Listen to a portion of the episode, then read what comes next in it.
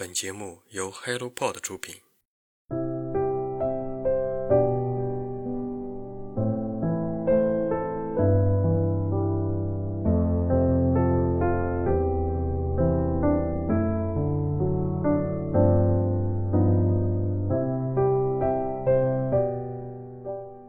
Hello，大家早上好，欢迎来到晨间书适，我是花花。今天的这本书叫做《文明拐点上的恶棍与英雄》，内容讲的是战争时代诺贝尔奖的成就。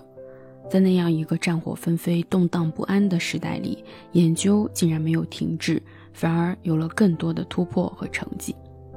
之前看到一个报道说，我们国家的孩子能够在一和九十九之间做很大的发展，但是在零到一突破却很难。当我看到这本书以后，才认识到教育的发展与本身的教育理念是分不开的。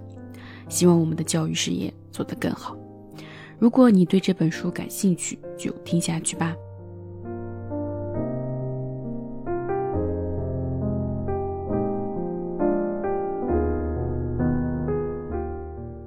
文明拐点上的恶棍与英雄，美国作家莫伊拉多兰，译者杜新平。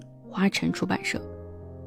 随着人类社会的迅速发展，人的生活水平逐渐得到提高，物质条件和精神追求也越发的丰富起来。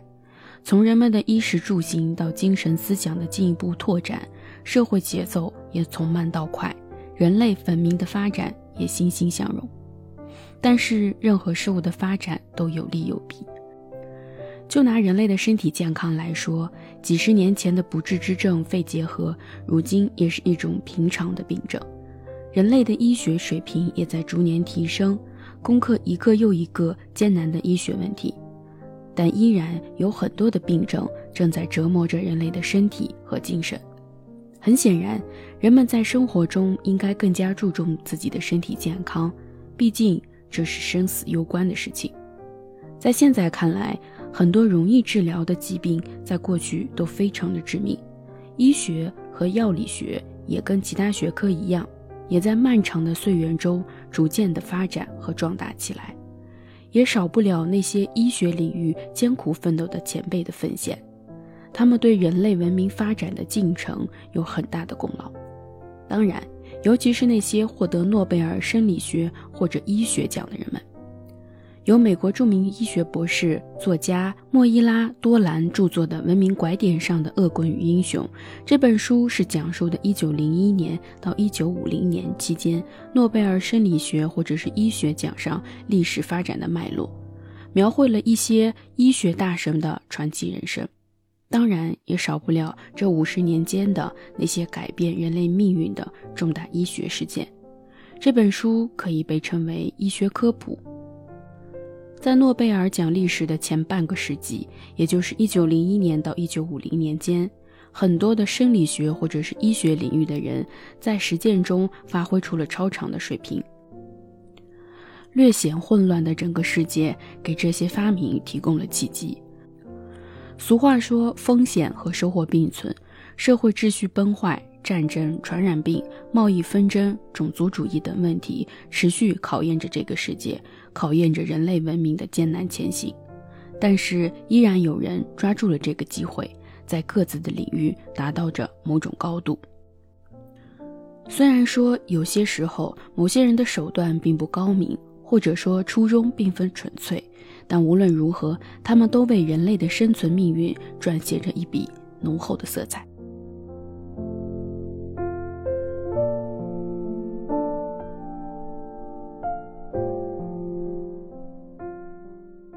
九零一年，首届诺贝尔生理学或医学奖颁发给了冯贝林，以表彰他在研究白喉治疗法上的贡献。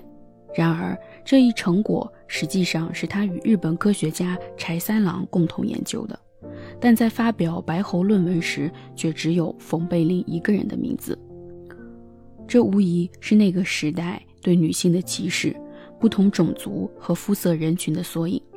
尽管科学界明知这两个人共同的研究成果，但在当时的社会下，这一不公并未引起足够的重视。另一个让人唏嘘的故事是《寂静的春天》一书的作者雷切尔以生动的笔触揭示了 DDT 杀虫剂对于整个环境的影响。他详细的描述了 DDT 如何使鸟类的蛋壳变薄，雏鸟及禽卵存活率下降，甚至在接触了杀虫剂的动物肝脏内发现了肿瘤。然而，雷切尔研究 DDT 的过程中，他不幸染上了癌症。并在寂静的春天发行后仅两年猝然离世，而 DDT 的研发者保罗·赫尔曼·穆勒却因为这项研究成果于1948年获得了诺贝尔生理学或医学奖。因为这项发明使得蚊子和昆虫的数量急剧下降，从而减少了疟疾、黄热病的传播。在当时看来，这对人类的贡献是巨大的。然而，随着时间的推移，DDT 的负面影响逐渐显现出来，人们对于这一发明的评价也变得更加复杂。生命是宝贵的，每个人的生命只有一次。然而，这个世界上并不只有幸福和美好，而同时存在着疾病、痛苦，尤其是各种疾病。每个人从出生的那一刻，就同疾病和死亡拉开着抗争的序幕，并随着人类的诞生。一直伴随着到现代社会，令人苦不堪言。人们在生活中不只有学习和工作，还要时刻跟病魔做斗争。但因为早期医学的局限、各种经验、技术、设备的不足和落后，致使很多人并没有得到最好的治疗。从事医疗行业的先驱们却从不懈怠。但由于年代的局限性，还由于科学技术的匮乏性。很多在现代看来普通的疾病，在过去成为了致命的绝症，但人类从未停止过医学研究。正如书中讲述的这些诺贝尔获奖者，他们的成就改变了二十世纪历史进程，四十一项研究成果，我们人类医学的发展做出了巨大的贡献。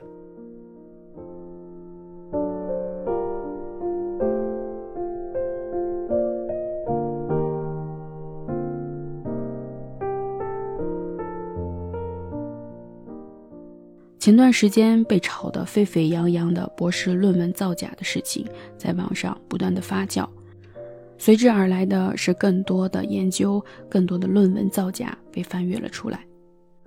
如果连这样的事情，这样的科学研究都在造假，那我们的生活，那我们的社会又如何完整健康的生存呢？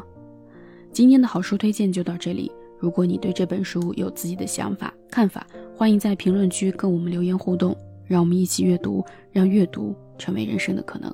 期待我们下次再见吧，拜拜。